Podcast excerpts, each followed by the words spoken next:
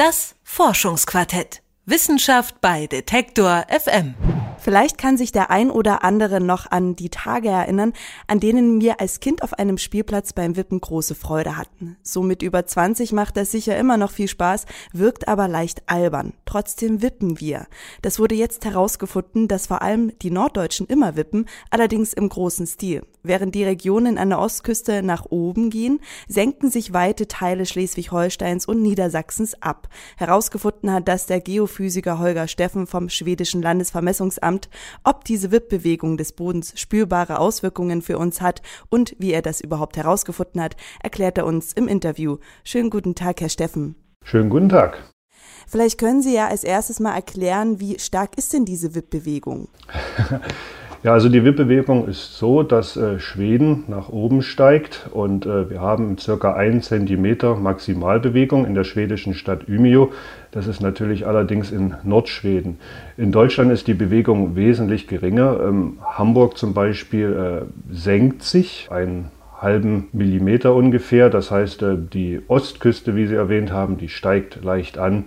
Äh, maximal auch einen halben Millimeter, das wäre so die Insel Rügen. Aber wenn man das Bild jetzt einer Wippe benutzt, dann würde das ja heißen, dass es permanent hoch und ab geht. Oder geht es immer nur in eine Richtung? Die Sache ist natürlich äh, mit der Wippe äh, recht allgemein dargestellt. Es ist so, dass während der letzten Eiszeit sich ein großer Eispanzer über Nordeuropa gelegt hat und dadurch die Erde nach unten gedrückt hat.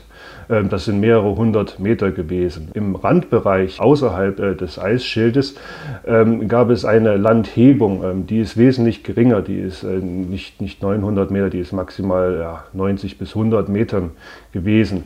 Nachdem das Eis nun äh, abgeschmolzen ist, dreht sich diese ganze Bewegung um. Und wir haben jetzt diese Landhebung in Nordeuropa. Und die leichte Landsenkung im Bereich dieses Randbereichs, der ist äh, vielleicht 200, 300 Kilometer breit. Und das ist der Bereich, wo wir diese Landsenkung haben. Ähm, mit der Wippe, da sieht man schon, also wir haben zwar einen Ankerpunkt, der diese Nulllinie ist, äh, nördlich von Flensburg oder auch dieses äh, Dörfchen Hohenzieritz, was äh, einmal erwähnt wurde in einem Artikel.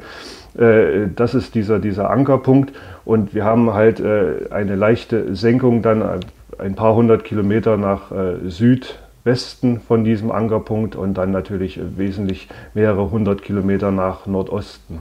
Das ist jetzt eine sehr große Zeitspanne, wo diese Bewegungen entstanden sind. Wie haben Sie das denn herausgefunden? Also das ist ein allgemein bekanntes Phänomen, besonders in Nordeuropa. Ähm, äh, es ist seit dem 15., 16. Jahrhundert gibt es Aufzeichnungen in Schweden, wo Leute äh, festgestellt haben, dass sich das Meer zurückzieht. Man hat natürlich damals gedacht, dass äh, sich der Meeresspiegel senkt.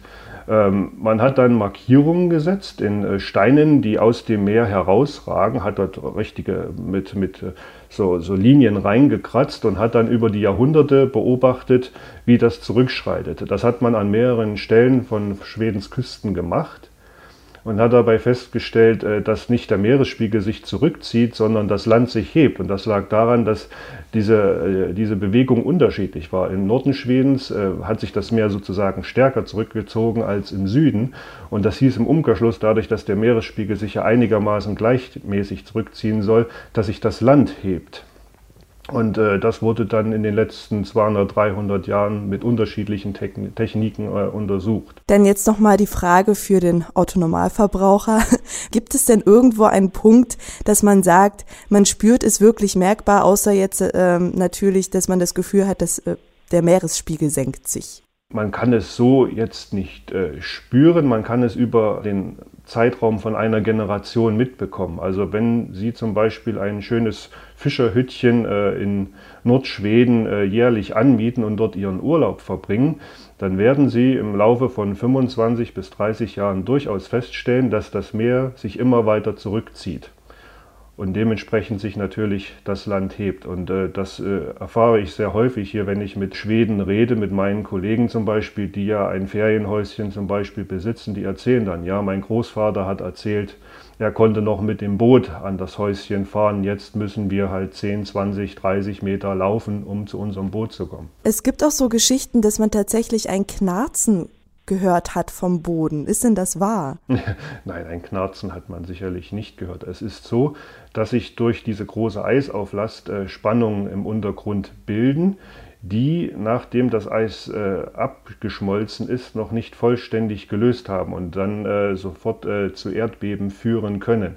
Man hat große Störungen in Nordschweden, in, in Nordnorwegen, Nordfinnland gefunden die teilweise mehrere äh, oder ungefähr 150 Kilometer lang sind, äh, einige Meter Versatz gezeigt haben. Das zeugt natürlich von sehr großen Erdbeben, Erdbeben von Stärken, die wir eigentlich äh, aus dem Pazifik kennen. Ein Knarzen gibt es natürlich heutzutage nicht. Wir wissen, dass es noch Erdbeben gibt. Inwieweit diese dann zur Landhebung oder auf die Landhebung zurückzuführen sind, das ist natürlich diskussionswürdig.